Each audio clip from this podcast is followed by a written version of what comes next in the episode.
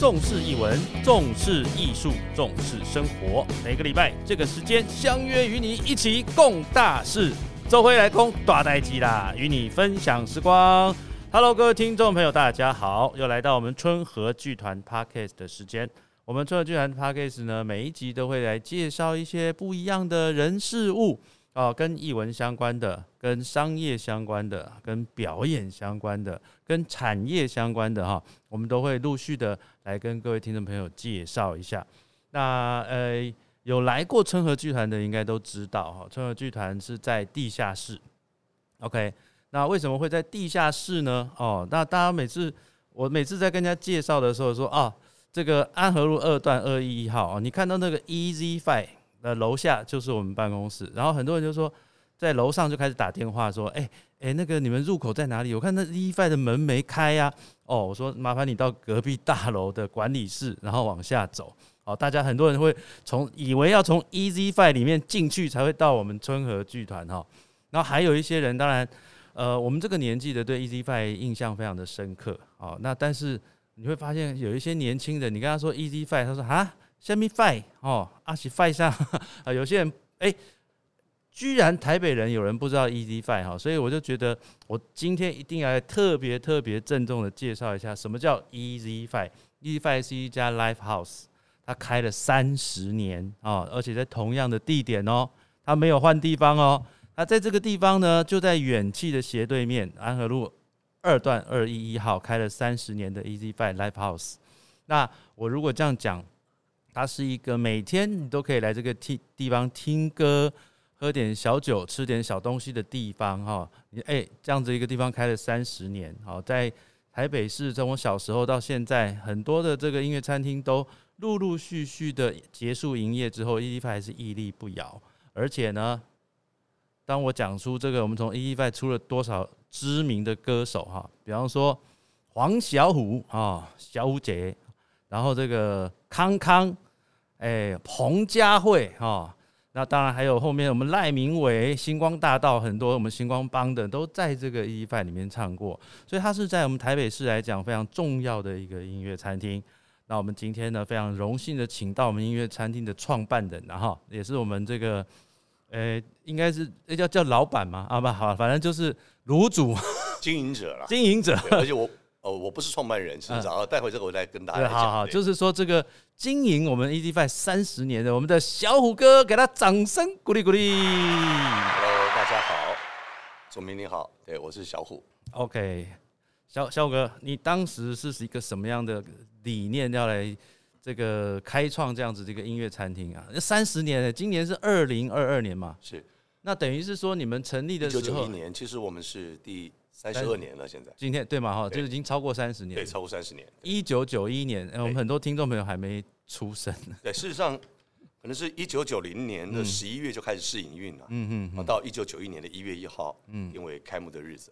不过我要先说明一下，其实我不是这个店的创办人啊。嗯。这个店其实真正来创办的是以前那个健康路，嗯，有一家 Easy Pop，嗯嗯有一个姓蒋的蒋先生。蒋先生，OK。他跟我的姐姐，嗯，就是我们讲盛楠姐，嗯。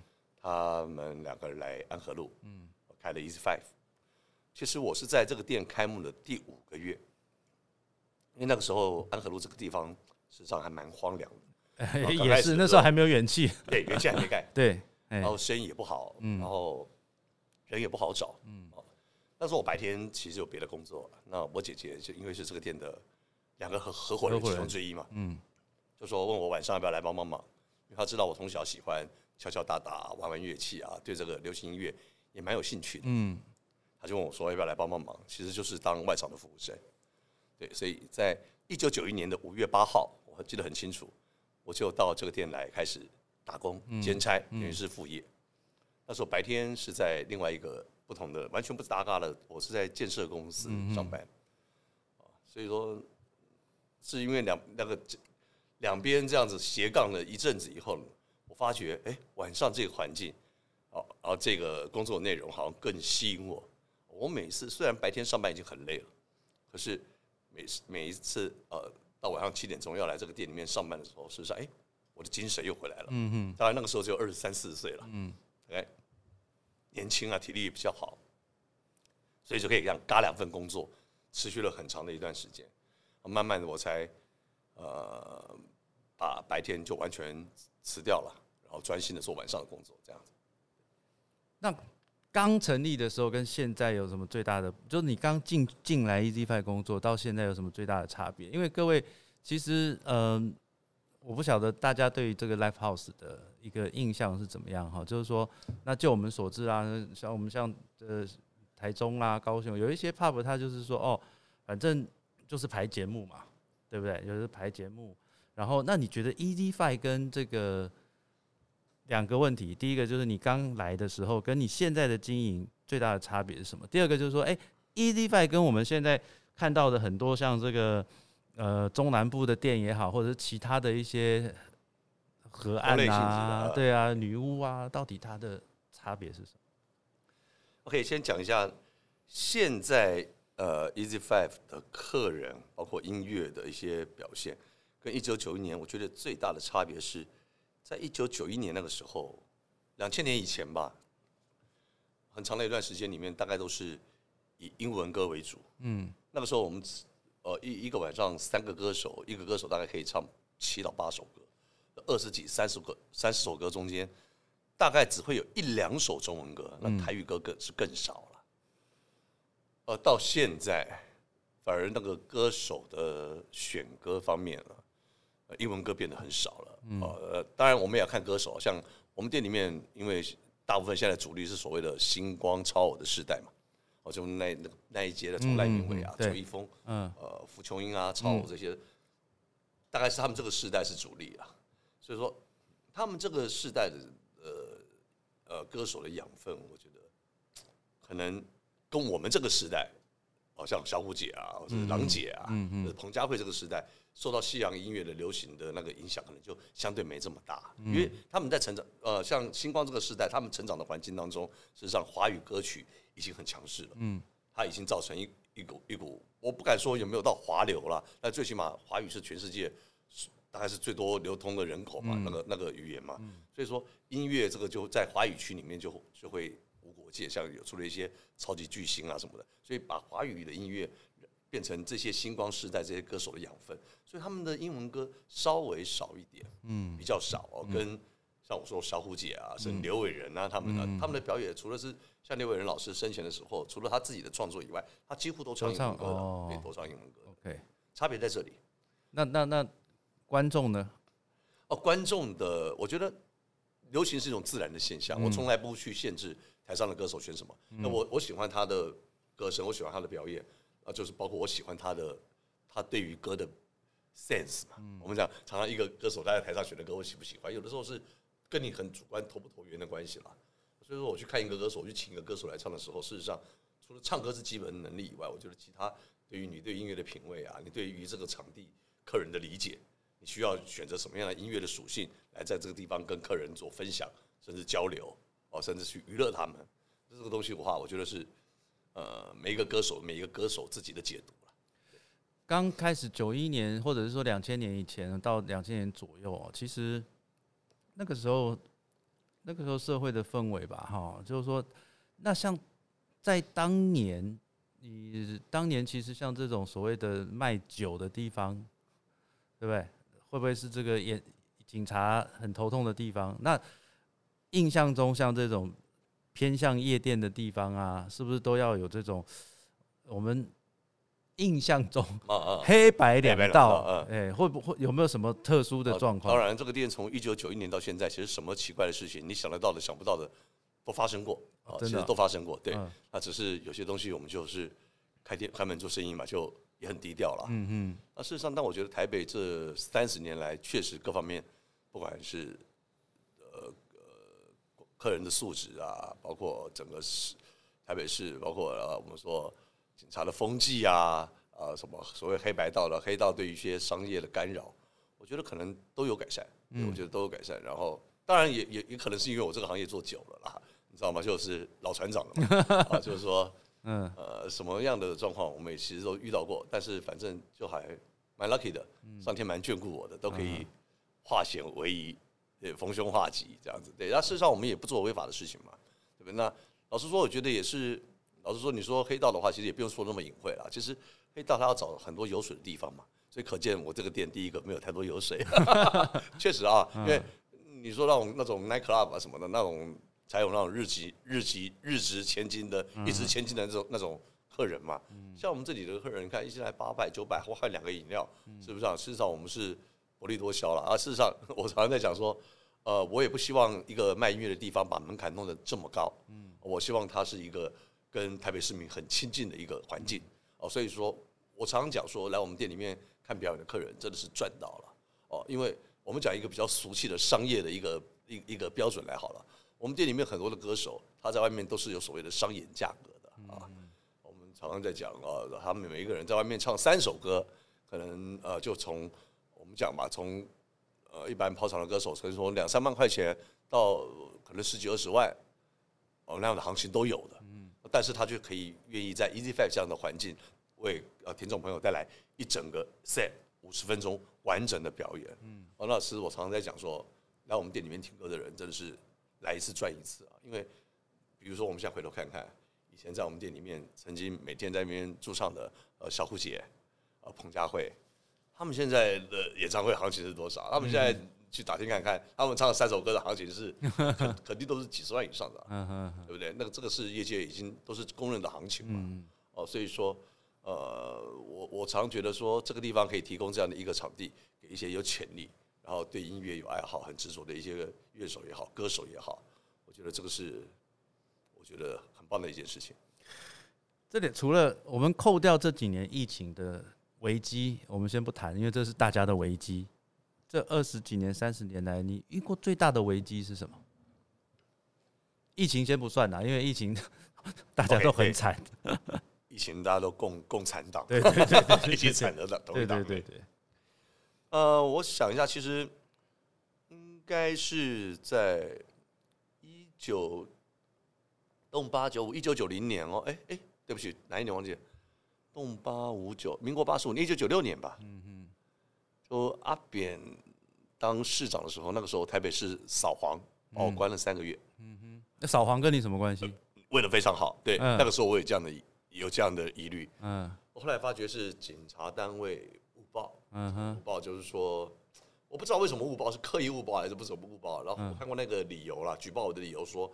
据民众检举，我们这个地方有疑似有嗯未满十八岁的青少年出入，可能有涉及色情行为，嗯哼嗯哼。啊，用这样子莫须有的罪名要我关店，嗯，后来我去申诉成功了，嗯哼，然后我记得那个时候台北市警察局的督察长，我还记得一个很很有我觉得很 nice 的一个长官叫洪胜坤，后来比较当到也是。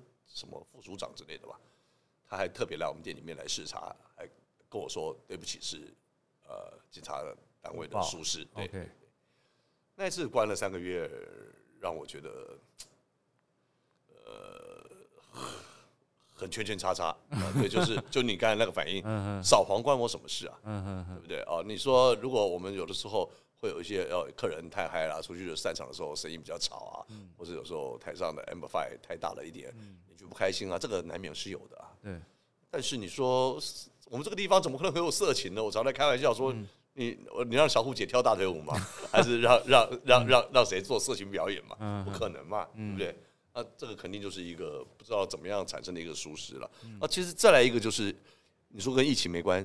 可是那个时候是我们遇到 SARS 的时候哦，那个时候也是呃萧条了好几个月，不过都没有这一这一次的疫情来的严重了。嗯，大概是这个样子。OK，我说哦，所以其实哎，各位可以去看一下，我们去年有出小五哥有出一本书，就是 Easy Five 三十年啊，里面有很多的那个书，现在在 Easy Five 还有在卖，后来都可以带一本回去，可以来看一下啊。其实蛮有趣的，就是说你看这三十年。包含说像一些知名的歌手成长成长的，或者是他们曾经在 Easy Five 发生的故事啊，当然那个不愉快的我们就不要提了啊。好，都可以提，对对我来讲，反正都是都是发生过的事情。对对对对对。哎，那你可是我比较好奇一点哦，其实 E Five 哈，你看当年当然当年没有元气这些先不管，可是慢慢的我们这栋楼它是属于一个住商混合。对。那这么多年来，而且你们营业到一点多嘛，一点半，一点一点半左右，这么多年来，这是音响这么大声，晚上都不会影响到楼上吗？嗯，哦，因为我们这一栋大楼刚好它当初规划的时候，面对安和路的这一边都是办公室，嗯哼，所以说我们来开的时候就是这样的一个状况，哦，然后住家都在后面那一栋，OK OK，所以说这一方面是还好，当然多少有了，曾经中间有几个楼层可能是有人办公室出去以后，然后。在楼上，然后嫌我们有点大声，那我们也很有诚意，我们也花了钱去呃去改善我们的隔音什么的。然后后来环保局来测量以后，都是在一个标准值之内，然后大家也取得一个共生的一个和谐了。然后事实上，这个地方住在这个地方，其实我我们比远气还早嘛。如果说远气是一个这边的地标的话，事实上，我我我我觉得在。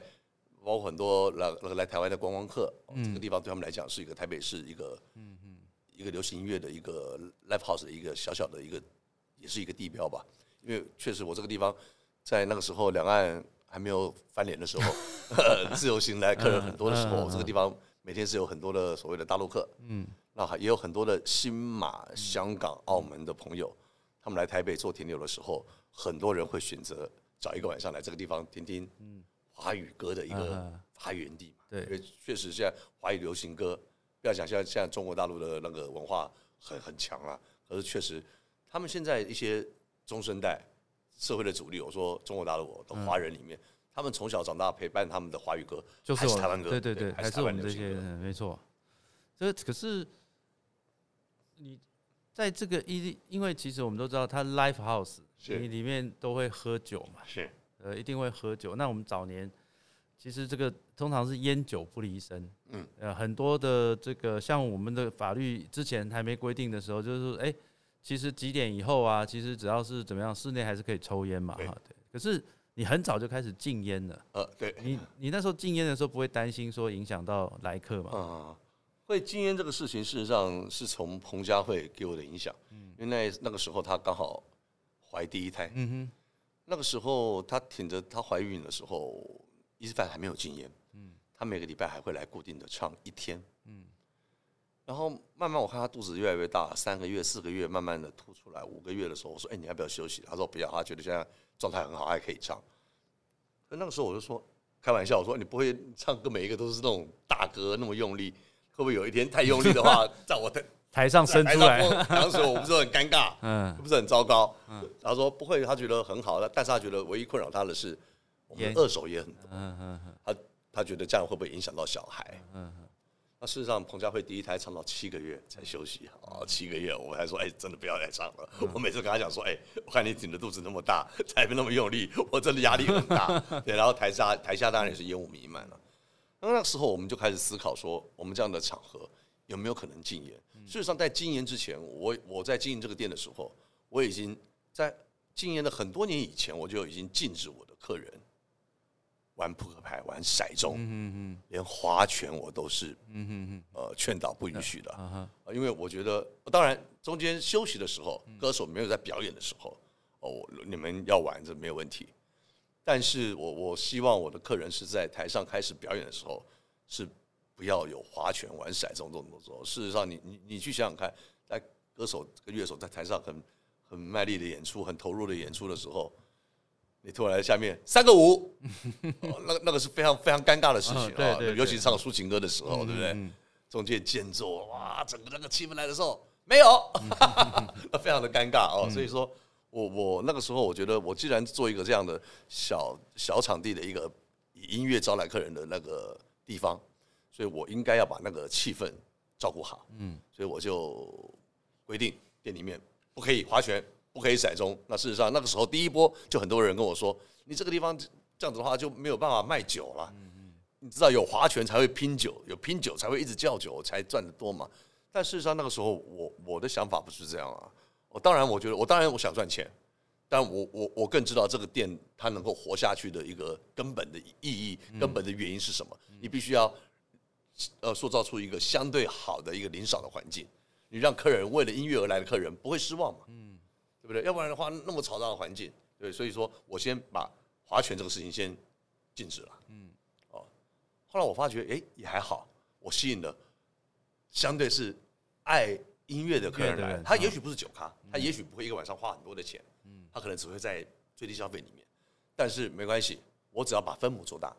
我相信这种所谓的我做普罗大众嘛，我不要做所谓的金字塔追求 fashion 那种客人，因为我相信很多的客人在家里面，哦，除了你那时候台北夜生活除了 KTV 以外，没有第二个选择，嗯，要不然就是更闹的夜店嘛，对不对？那像我觉得呃，比较上班族，他们希望找一些比较呃相对比较单纯的一些休闲娱乐的方式，我觉得这个东西可以提高他们一个好的选择。所以说，先先这样做。那第二个禁烟就是。彭佳慧，刚讲回来，彭佳慧因为怀孕，那时候我就在思考，那我们就决定说，那从那个夏天，我们就先来静静看，哦，我就先来禁烟。那很多人跟我说，哎，烟烟酒不分家，你这样子会会损失啊。可我觉得，因为我自己也感受到，我在那个地方里面，我自那时候也没有戒烟，我也在抽烟。可是我回家真的是整身都是烟味，然后早上熏到眼睛都红红的。那很多的女客人跟我反映说，他们进来这个地方，头发。衣服全部回家都是烟味，嗯，他们很喜欢来，可是他们很受不了这一点。然后我就想说，那我就尝试来禁烟。那个时候，事实上台湾的政府还没有规定，嗯，连餐厅都还没有规定禁烟，我就先禁烟了。不要说他们夜间场所，哦，我就先禁烟了。那事实上我做了以后，我觉得，哎，效果跟我预测的一样。我可能会损失掉百分之二三十的客人，但是我会吸引到另外一个族群的客人，就是不抽烟，更更是为了一个。好的环境、好的音乐、理想的环境来的客人，然后我会发现女客人变得更多。那女客人多的时候，男客人就会多。哦，对对对，这是我觉得是一个好的一个循环。这个这个是不用解释的道理嘛啊！我这边就多了很多女客人。事实上，我店里面的客人的比例，呃，女生可能五成五到六成，就比男生永远都是多一点点。嗯，呃，我觉得可能跟这个也有一点关系。那你在当然了，我想这三十年。来有非常多的歌手啊，就是从不管是他从嗯这个在驻唱，然后慢慢的变知名哦，或者是说他已经很知名了，然后来这边唱，那呃应该讲说是很多的这个他们发迹的地方哈。那呃对对他们来讲哦，你觉得啦？对他们来说，E F 会是一个什么样子的感情吗？嗯，我觉得这个因人而异啦啊，因为一样米。样百样人嘛啊，有的人回首来时路，我我们讲的那个八股一点了，就说他会所所谓的说饮水思源啦，会觉得说哦，呃，就会觉得说会共同回忆美好的那一段。那有的人就是船过水无痕啦，哦，可能每个人还是不一样牵扯了哈。那可能每个人有不同的考量。其实我我做这个，其实人家说问我说。在中间，我也没因为这样开心过，或因为这样难过过。老实说，我也我的心也是肉做的嘛，多少会有感受。但我觉得，慢慢的年纪也越来越越大了嘛。三十多年来，我觉得一切都是缘分了。哦，我觉得很多事情不用强求。哦，我觉得我也不是一个会去奉承人家，会去呃伺候人家，特别去为了什么而去伺候你的人了。啊，我觉得每个人生命中，在这个地方，如果有一段。缘分能够有一个交集，我希望留下来是好的一个回忆。哦，不管在这个过程中间我获得了什么，或者你觉得你获得了什么，也也许你失去了什么。哦，那总是我觉得大家在一起工作，在有这样的环境，大家尽力嘛，对不对？然后有一天你回头看这一段，我总希望你是彼此留的是一个好的印象啊。那至于呃。我还是讲一句，每每个人不一样，对，嗯，每个人真的不一样，对，大家去看报纸哈，每个人不一样，开玩笑，每个人不一样，对。那但我比较好奇一点，就是说，我们我们知道 E D Five 从开始到现在，大部分都是歌手，哎，各位听众可能有的知道，有的不知道。其实郎祖云、郎姐就我们春和剧团的团长，每个礼拜三十点四十五分，十点四十五对吧？哈，对对，在 E D Five 有驻唱，而且他唱了十几年了。十多年，他唱了十多年了。我比较好奇是说，他也不是一个歌手，你为什么当时会同意让他在？他刚开始是跟俊逸嘛，哈，跟林俊逸一起，为什么会同意让他跟俊逸在 EDF 唱？那后来俊逸 单飞了之后，然后就让他自己一个人唱。他也不是歌手，他也不是，这他就是一个演员嘛。对你当时是什么样的心态？啊，其实当初也是因为小虎姐的介绍了，啊说。郎姐平常呃有一些歌舞剧的表演，她也希望找一个地方能够让她固定的演出，然后可以让她一直维持有在唱歌的一个状态。嗯，那个时候小虎姐问我说，她觉得我可不可行？我一听，老实说，我心里面想想了一两天后来我就跟小虎姐说，OK，我我可以跟郎姐联络一下。我觉得我想了一两天，不是我我我是觉得蛮有趣的，但是我我我要思考一下，店里面从来没有这样类型的一个歌手，嗯哼，哦，或者艺人，嗯，在台上做这样的表演。事实上，我觉得郎姐第一个给我的印象是，她就舞台剧的天后级的人物，嗯，哦，然后可我知道她以前是参加过歌唱比赛的，是不是？哎，好像吧，好像对对对，我记得好像是大学城那种，对对对对对对对。然后然后。我在歌舞剧看过她的表演，我觉得她有一定的唱歌能力。然后我觉得，第一个，我这个地方老实说，我贩卖音乐，但是确实，我觉得我也是一个娱乐大家的地方。我觉得郎姐的她整个的品味也好，她的台上的那个学养也好，然后包括大家觉得她会说相声啊什么的，我觉得这个冲突很棒。然后她要唱英文歌，然后那时候也找林俊一起来，然后两个人男女对唱，可以选很多。不同的曲目，然后他们两个在那边说说唱唱，然后可以找一些经典的舞台剧的一些段子拿出来改编，嗯，然后来甚至把它重组。我觉得音乐很丰富啊，然后想法很特别。那我喜欢我的台上是一个很多元的表现，而不是每一个歌手出来都唱五百或阿妹的歌。我不是说他们不好啦，我只是说我总希望呃他他的样貌可以多元一点。所以那个时候事实上我是蛮开心的。然后郎姐也。承蒙他不嫌弃，对这十几年来，其实我们他私底下也很照顾我了，对，呃，就是我也是我在演艺圈里面，如果有一些解不开的难题啊，心里面的问题啊，也都会去跟他请教，因为毕竟他就是活字典，所以说我请他来这个地方表演，真的是哇，我太划算了。呃，但是也因为这层关系，我们也要感谢小五哥了哈，就是说。那个时候，春和剧团在出发的时候，小五哥就问春和剧团说：“哎，我我们现在这个地下室有一个空间哦，大家要不要一起来把它这个空间弄起来？对，那我们才会有这个看起来在市区里面的办公室，是 是一个小小的排练场啊。那在这这个是非常谢谢小五哥，没有没有，这缘分都是缘分，对，都是缘分。然后那呃，其实应该讲说，E Five 这么多年哦，然后。你会预期他希望他能够再走多少年吗？哦，或者是说哪一天你你现在你就说嘛，你看已经三十年了啊，然后呃要自己再慢慢经营下去，然后还是要交棒？你你对未来的规划会是什么？哦，我觉得还是一切都顺其自然，就好像我现在常回头想想看，哦，我一九九一年开始来参与这个店的工作，然后后来在一九九三年吧，我正式来来接管这个店来经营的时候。我也没有想到我会做那么久哎，嗯哼，现在想想真的蛮可怕的。你看我现在都已经五十四岁了，嗯嗯，我我来这个店上班的时候才二十三啊，真的觉得蛮可怕的。然后，当然我觉得在这中间，我也是我也是一个不不甘寂寞的人啊。哦，老实说，这个店过去我说虽然没什么暴利，可是它相对还是算稳定，稳定，嗯，稳定。然后，所以我在这个店十八周年的时候就帮他办了一个演唱会。然后我在一九九九年也帮我的店出了合集，两千年以后开始尝试签歌手，就是呃，就是新龙嘛啊，对。然后接下来以后我也签了李心怡啊，后后来吉巴奈啊，呃，之前的叶秉环啊等等的。就是说我对于 Easy Five，我我希望它不是只是一个大家觉得只是来听听歌。呃，喝喝酒的一个 live house 或者音乐酒吧，我希望它可以是在台湾流行音乐里面做成作为一个品牌了。它当然是以 live house 音乐酒吧为出发的一个品牌，所以说我也尝试签自己的歌手。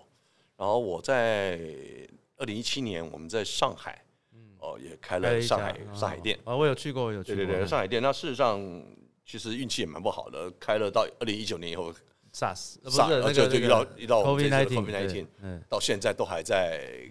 呃，开开关关中，因为上海的封城还蛮严实的。嗯嗯，那不过也还好。事实上，我我的规划本来今年、去年就在上海第二个店就要开了一个加盟店。嗯，那因为这个疫情的关系拖到现在。不过最近我们的图什么都要开始在动了，希望今年可以把上海的第二个店开起来。然后西安也有一个加盟店，在对岸的中国的西安，西安也有一个加盟店。对，那现在也在动工。嗯，我就说我希望可以借由这些。开分店也好，加盟也好，把所谓台式的 live house 音乐酒吧的这种风格，嗯，我可以把它介绍出出去啊。当然也是介绍我们很多很好的台湾的流行音乐啊，我们台湾呃很厉害的乐手老师们跟歌手们的一些表现。哎，可是你在上海开呃或呃呃第一间店，然后或者是加盟店的时候。乐手跟歌手是台湾区的吗？对，我我会有一个比例的台湾歌手跟乐手，我连我的干部都是台湾人，因为所谓台式的服务在对岸还是挺受肯定的。OK，哦，还蛮受肯定的。一般来说了，嗯嗯，啊，当然虽然有一些很高端的也是很棒，他们做的很棒，但一般来讲，大对于台湾人的一些软性的一些实力啊、服务业啊什么的，都还是蛮认可的。嗯，所以我店既然是标榜着台湾人去开的店嘛，所以说一定要有一些台湾的元素啊。所以我的 band leader。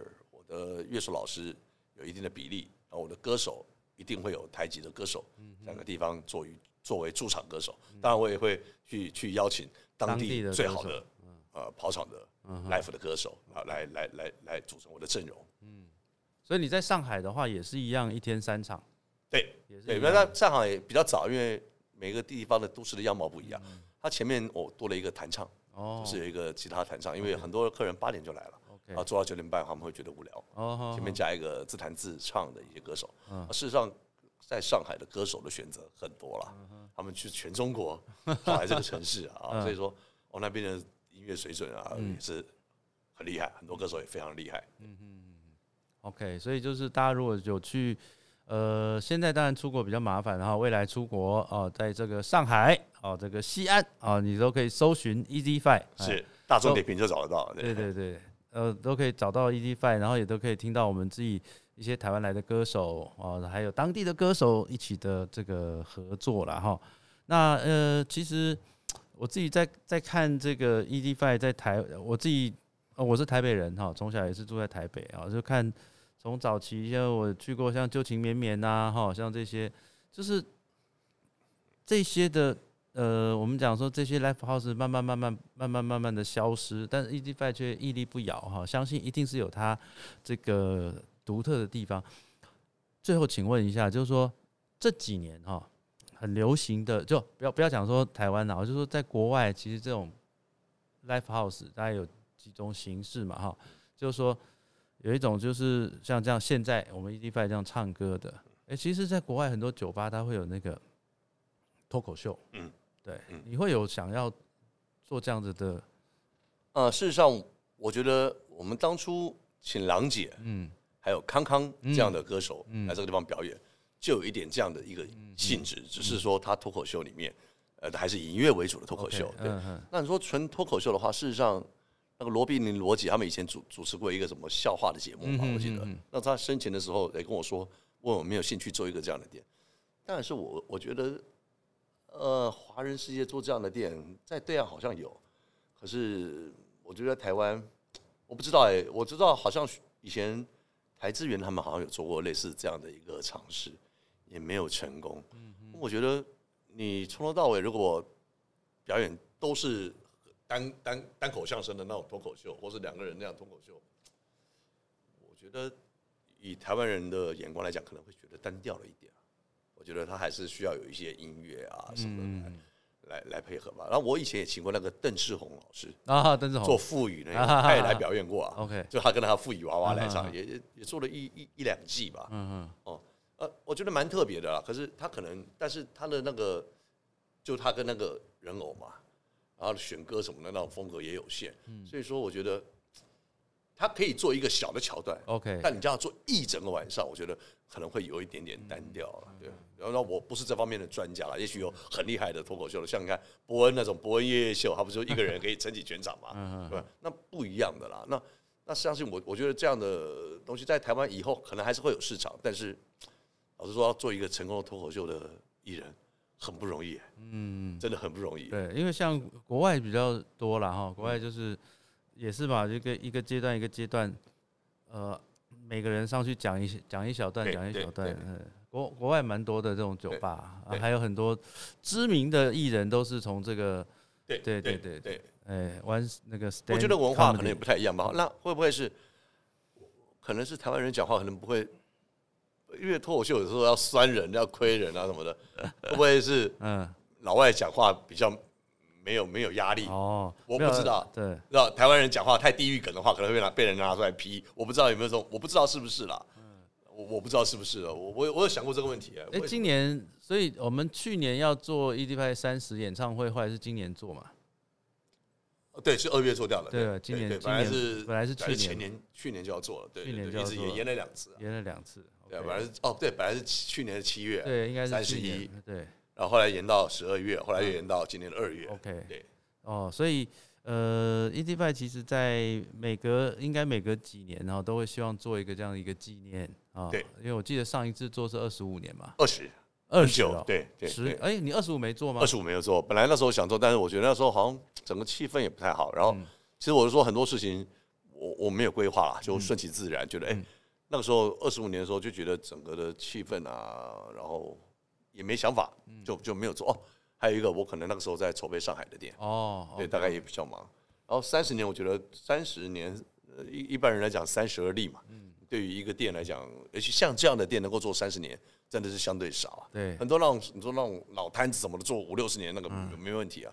可你看一个像玩夜生活、卖音乐、卖卖酒的店，你可以做三十几年，确实在台湾还是相对比较少的。OK，好了，希望各位听众朋友啊，就是在晚上，呃，我们 EZ Five 基本上是礼拜一到礼拜天全年无休，对吧？对，这过年有休吗？哦，只休除夕一天，对对。只有除夕休一天啊，其实全年无休，而且每天都有三个歌手来陪伴大家。你可以呢，呃，第一场是九点四十五，第二场是十点四十五，第三场是十一点四十五，总共有三场，所以你可以下了班啊，来这边跟朋友先聊聊天，喝个小东西，然后有一些简单的点心炸物，然后九点四十五到这个十二点半。啊，总共有三位歌手哦来唱歌给大家听哦，其实是一个蛮舒服的一个晚上啊，而且全店禁烟哈。对对对，那所以里面只只充斥着音乐声跟淡淡的酒香啊，还有爆米花的香味。OK，啊，再次的谢谢我们的小五哥，谢谢谢谢各位请大家多多支持哦，台湾的这个，哎，就是。有的时候不是自己唱，有时候听别人唱也不错了啊。这 KTV 是自己唱嘛，是是，偶尔也要听听别人唱，然后听听看我们这些台湾优秀的这些歌手们啊。他们当然，呃，我们现在台湾的综艺节目、电视节目、歌唱节目越来越少哦，所以也相对的限制了很多歌手的一些发展。但是这些歌手的 EDFI 呢，这持续的在支持这些歌手们有一个固定可以表演的地方哈。那就像刚虎哥说的。那时候为什么会让郎姐来唱？其实郎姐的起心动念是说，她想要让自己固定的练习。所有的歌手也是一样，如果当当他缺乏练习、缺乏空间、缺乏舞台，那他势必会，呃，不要说被人遗忘，甚至他的功力会退步。好，所以 e d Five 就是一个希望大家在这个地方下班啊，来听听歌，哎，喝喝小饮料，哎，不一定是酒，我们也有无无酒精饮料。而且在这种小那种小的场地的距离里面。你除了可以听出歌手的功力以外，你更可以看到真实的歌手的样貌啊！那个是我觉得这个是最吸引人的地方。对对对，你像那个赖明伟，常常会自己搞一些 搞一些有的没的。每个歌手都有每个歌手自己的魅力啦。对，来在这种小场地很清楚。对，有一次我印象很深刻是那个什么，哎，那个什么兄妹阿达兄妹啊，对对对对，达美乐，达美乐，达美乐，达美乐，达美乐，那个那个那个哥哥，哎，讲话也是很幽默，非常非常有趣。对对对，阿达老师，对阿达老师，的，就是说其实。你会发现这个 Life House 它有卧虎藏龙，对有趣的地方哈。再次谢谢小哥，谢谢，掌声鼓励，谢谢。重视译文，重视艺术，重视生活。每个礼拜这个时间相约与你一起共大事。周辉来攻大代机，与你分享时光。我们下个礼拜再见，拜拜。